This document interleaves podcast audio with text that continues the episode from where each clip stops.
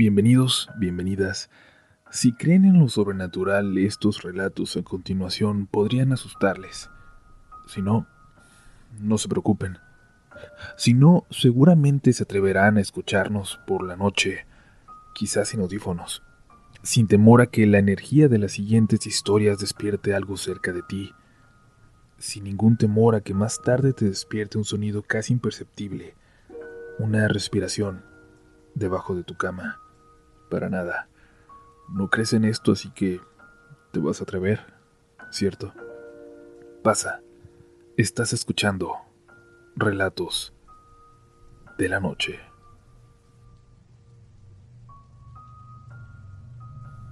Llevo un tiempo escuchando el canal y es la primera vez que escribo. Lo hago para contar algo que comenzó cuando tenía 12 años. Fue cuando me ocurrió la primera experiencia paranormal en mi vida, aunque ahora los 36 me siguen ocurriendo, cada vez más. Una noche como cualquier otra me encontraba en mi recámara, aburrida, a punto de quedarme dormida, cuando vi algo muy, muy extraño. Entró a mi cuarto una niña muy pequeña, de menos de un año, calculé, porque ni siquiera podía caminar sola. Se iba apoyando de la pared. Era imposible que una niña estuviera en casa, pues ahí solo vivíamos mi mamá, mi abuelita y yo, y no había visitas. Cuando la vi me asusté. Me senté sobresaltada y la niña solo se desvaneció.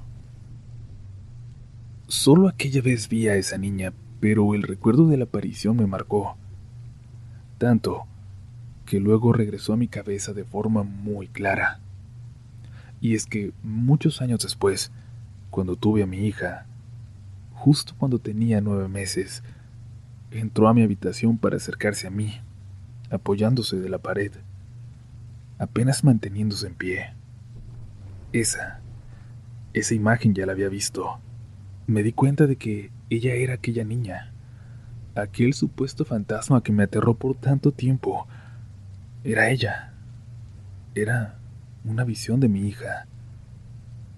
Desde entonces ya no me da miedo recordarla. Pero claro, me queda la duda de qué fue lo que vi, de por qué lo vi. Pero fue en aquel momento cuando empecé a tener experiencias paranormales. Les quiero compartir una experiencia ocurrida en uno de los colegios donde he trabajado. Debido a mi profesión, he tenido oportunidad de trabajar en escuelas particulares de diferentes estados de la República. En uno de los colegios donde trabajé se cuentan muchas historias, muchas experiencias que han tenido los trabajadores del lugar historias que te hacen estremecer y realmente cuestionarte si existe lo sobrenatural. Voy a enfocarme en una de ellas, una que pasó en un nivel en específico.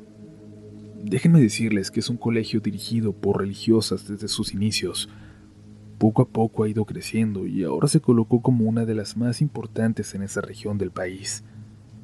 Solía haber internado, ya que muchos estudiantes viajaban desde otros estados para realizar ahí sus estudios. Es un colegio muy antiguo, de más de 100 años de existencia y de educar a diferentes generaciones. Ahí el área de preescolar se encuentra dentro de las instalaciones, pero sus límites están cercados con sus respectivas puertas y bardas pequeñas para seguridad y resguardo de los alumnos. Es decir, el preescolar está a la vista de todos, solo delimitado por esas pequeñas bardas.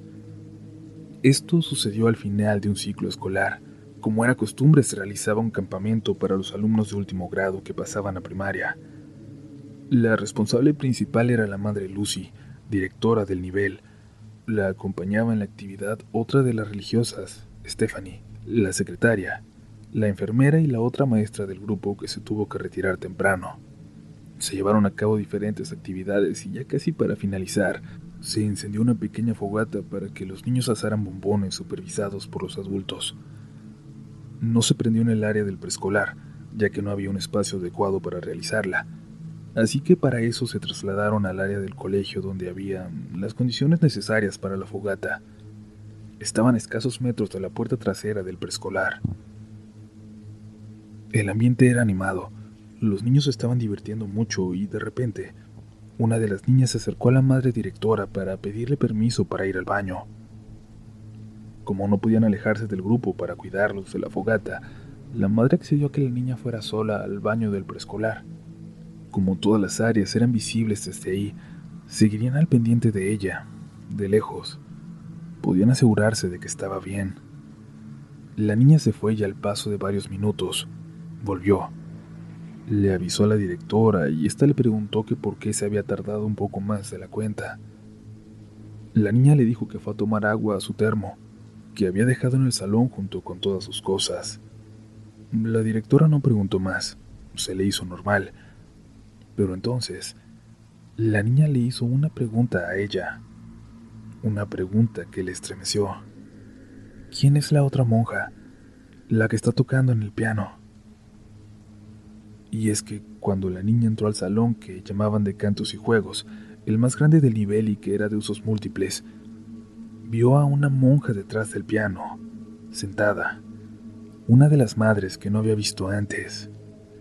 La madre directora solo sonrió y le dijo que no recordaba, intentando disimular su nerviosismo, pero sabía que las únicas dos religiosas en la escuela estaban ahí, junto a la fogata. Terminaron con la actividad y llegó el momento de llevar a los niños a dormir. Hicieron una pasarela de pijamas y posteriormente los enviaron a descansar. Aquella niña no podía dormir porque extrañaba mucho a su mamá. La secretaria se acercó para tranquilizarla, consolarla. Le dijo que faltaba poco para que se fueran, pero que si quería, podía llamarle a su mamá para que fuera por ella. La niña de pronto se calmó. Le dijo que no, que quería quedarse, que ahí estaba segura y no había nada que temer. Yo sé que aquí estás tú y está la enfermera, la madre Stephanie, la madre directora y ella, dijo señalando al piano. La monja del piano también está aquí. Aquí están todas cerca, para cuidarnos. La secretaria confundida volteó hacia el piano, pero no había absolutamente nadie ahí.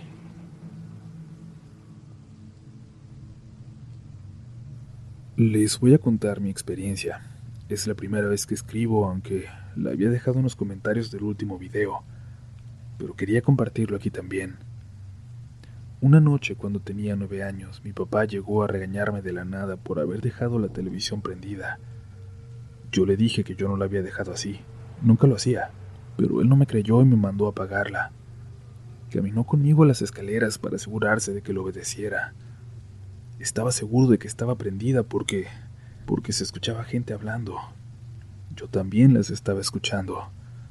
Caminamos hasta la sala y al acercarnos las voces se callaron. La televisión estaba apagada. ¿Ves, papá? Te lo dije.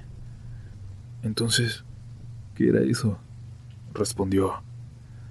Yo le dije que no sabía, pero que no era la primera vez que se escuchaban que yo solía escuchar esas voces hablando, no solo en la sala, sino en otras partes de la casa también. A veces hasta los escuchaba reírse, hasta que vi la cara de sorpresa, de preocupación que se formaba en mi padre, caí en cuenta de que no era algo para nada normal, de que no sabíamos de dónde diablos venían aquellas voces. En ese entonces vivíamos en una colonia nueva, sin muchos vecinos, era más campo que calles, a lo largo del tiempo que estuvimos ahí, todos, incluyendo a las visitas, todos escuchamos, sentimos o vimos algo extraño en esa casa. Años después, por casualidad, conocimos a alguien que decía haber vivido en ese lugar antes de nosotros, y nos comentó que era muy aficionado a jugar a la Ouija justo ahí. Me pregunto si dejó algo. Me pregunto si eso tiene algo que ver. Hola comunidad, espero que se encuentren bien. Hace más de 25 años que pasó lo que voy a contar, cuando yo tenía 10.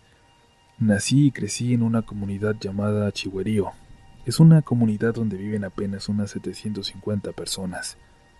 Las señoras de por aquí tienen muchas plantas y mi mamá y mis cuñadas no eran la excepción.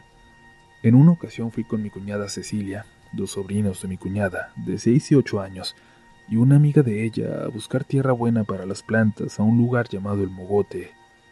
En este sitio había muchos árboles de encino y mucha hierba. Cuando llegamos, los niños se fueron a jugar y nosotras empezamos a mover las hojas secas para buscar la tierra. Pero de pronto los escuchamos gritar a lo lejos. No eran gritos de miedo, gritaban sorprendidos por algo. Dejamos todo y fuimos a ver qué les pasaba. Cuando llegamos, los niños nos dijeron sorprendidos que habían encontrado algo enterrado.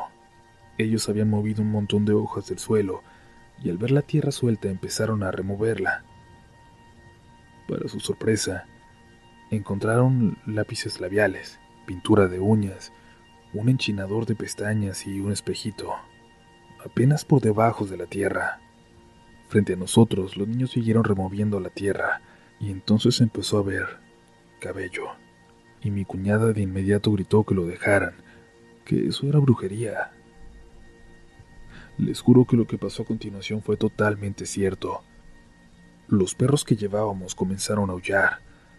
Nos asustamos. Mi cuñada empujó con el pie de nuevo al hoyo las cosas que los niños habían sacado. Intentó taparlo y nos fuimos de ahí. Mi cuñada y su amiga iban insistiendo en que aquello era obra de alguna bruja. Pasó un tiempo cuando de nuevo, un día muy temprano, mi mamá me pidió que fuera con ella y mi cuñada a buscar tierra y fuimos de nueva cuenta hacia allá, al mogote.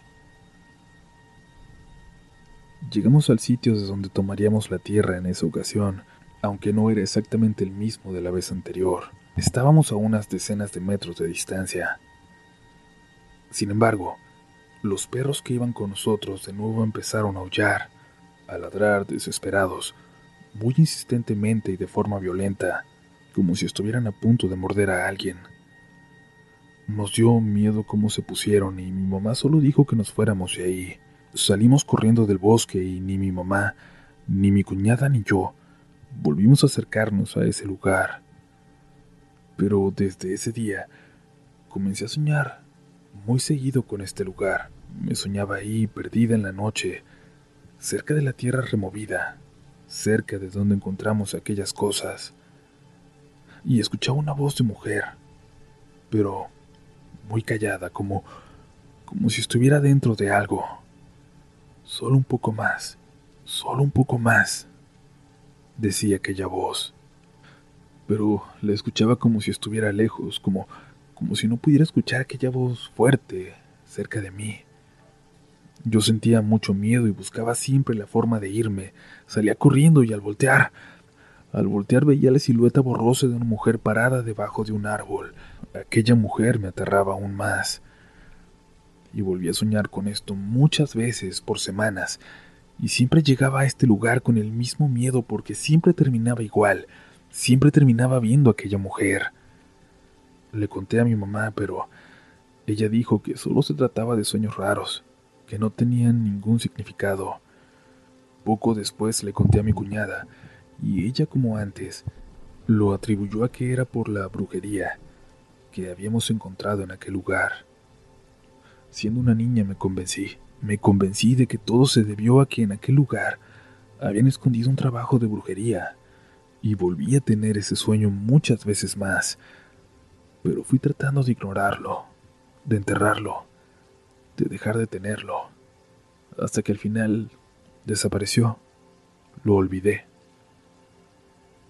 Sin embargo, hace unos meses mi cuñada volvió a hablar de aquello que encontramos y recordé todo, todos los detalles, los sueños que tuve después, y hoy siendo una adulta, llegué a otra conclusión, una que lo hace mucho más aterrador, mucho más horrible, escalofriante.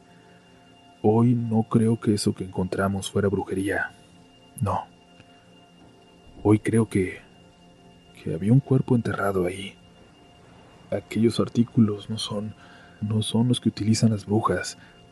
Eran cosméticos, eran cosas que las mujeres llevamos con nosotras todo el tiempo. Recuerdo la tierra removida, las hojas secas colocadas encima como para despistar, y el pelo, aquel pelo largo que de repente empezamos a desenterrar. Me siento muy mal al recordar lo que viví de niña de no saber realmente qué es lo que había ahí enterrado.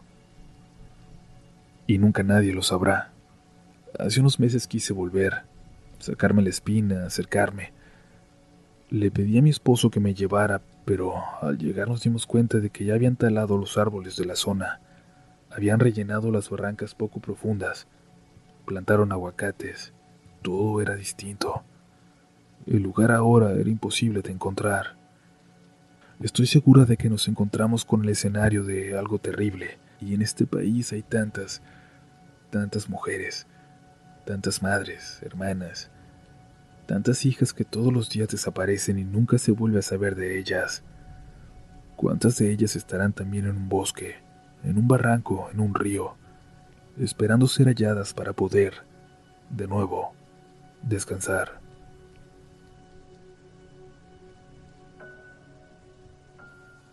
Comunidad, qué bueno que sigan por aquí. Este último relato es realmente desgarrador porque nos enfrenta con una realidad terrible que vivimos, que viven las mujeres en México y también lamentablemente en muchos países de Latinoamérica. Hay que tenerlo siempre muy presente, es un problema latente, es un problema que se sufre día a día y es un problema por el que hay que seguir levantando la voz. Pero bueno, vamos a la última historia de hoy. Sigue escuchando Relatos de la Noche. En 1997 tuve las últimas vacaciones con mi familia. Al poco tiempo falleció mi mamá y mi papá empezó a tener muchos problemas con el alcohol. Para cuando él murió en el 2001, nosotros ya casi no nos hablábamos. Lo intentamos, mis hermanos y yo, pero supongo que mi papá prefería estar solo. No le gustaba la persona en que se había convertido. Así que aquellas vacaciones son el último recuerdo que tenemos como una verdadera familia. Además de lo positivo, ocurrió algo durante esas vacaciones que nos marcó para siempre a todos, incluidos mis hermanos y yo. Uno de ellos sigue este canal desde hace años y fue él quien me lo compartió y me animó a que contara nuestra historia. Sucedió en Colima, a donde le encantaba ir a mi mamá, de ahí era su familia que no conoció, pero de alguna forma al ir se sentía como en su casa. Nos quedábamos en una casita cerca de Tecomán, si no mal recuerdo, a unos diez minutos del mar. Varias veces nos quedamos ahí y la disfrutábamos mucho, y nunca nos pasó nada extraño hasta aquella última vez. La casita estaba detrás de otra casa más grande, donde vivían los dueños del lugar. Me parece que unos gringos que nunca estaban, Nunca los vimos. Las dos casas estaban conectadas por una puerta pesada de madera en la sala. No sé a dónde daba del lado de la casa principal. Evidentemente siempre tenía llave. Aquella última vez un niño jugando del lado de la casa principal nos hizo muy difícil aquel primer día, cuando llegamos cansados de tantas horas en carretera. El niño no dejaba de jugar, movía cosas de un lado a otro y por más que pensábamos que se iba a cansar, pues no. El niño seguía jugando y riéndose hasta las once de la noche. Fue muy curioso un detalle porque por una parte de la sala, en el ventanal que daba hacia el patio, alcanzábamos a ver una de las paredes de la sala de la casa principal, la de los dueños. Solo la pared. Y ahí veíamos la sombra del chiquillo nada más, corriendo de un lado para otro. Y como les decía, a eso de las once el niño seguía gritoneando. Y justo pasó Camilo, el señor que cuidaba la casa y que siempre nos recibía, para preguntarnos si todo estaba bien, si lo habíamos encontrado en orden. Siempre hacía lo mismo. Pasaba en la noche para ver si no necesitábamos nada antes de irse para su pueblo. Le dijimos que todo estaba bien, pero que el niño de los señores todavía no se callaba. Ah, bueno, ahorita se calla, dijo caminándose su carrito, pero se detuvo a la mitad como si hubiera tardado unos segundos en comprender la frase que le acabábamos de decir. Perdón, dijeron que un niño. ¿Dónde? En la casa principal, le respondió mi papá. Ahí está jugando, correteando de un lado a otro desde que llegamos. No, pero no hay nadie, dijo Camilo al momento de que sacaba sus llaves para ir a revisar por el otro lado de la casa. ¿Están seguros? nos volvió a preguntar preocupado, y nosotros le dijimos que sí. Es más, venga, escuche. Lo llevamos adentro y nos quedamos callados.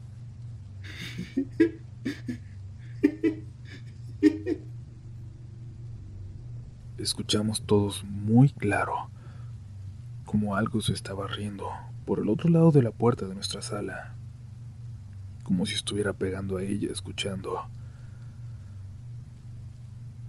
Camilo corrió y abrió por el otro lado. Mi papá lo acompañó. Revisaron de un lado a otro por toda la casa, pero no encontraron ni rastros de aquel chiquillo que se reía.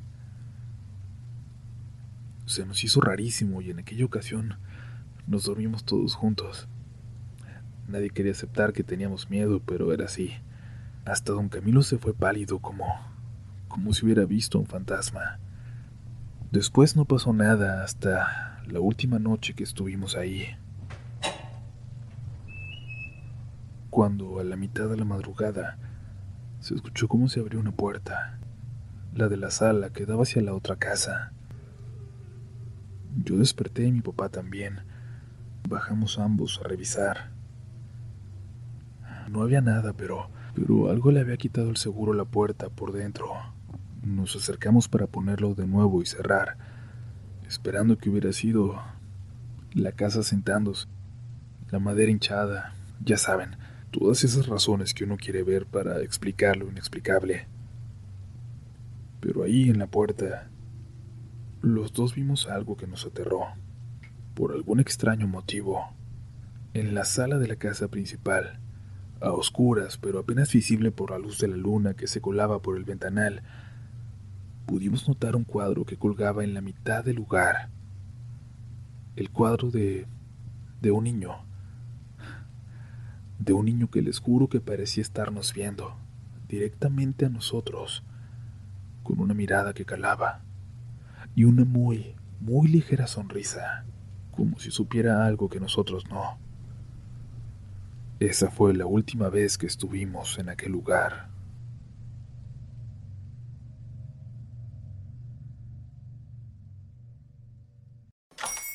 Hola, buenos días, mi pana.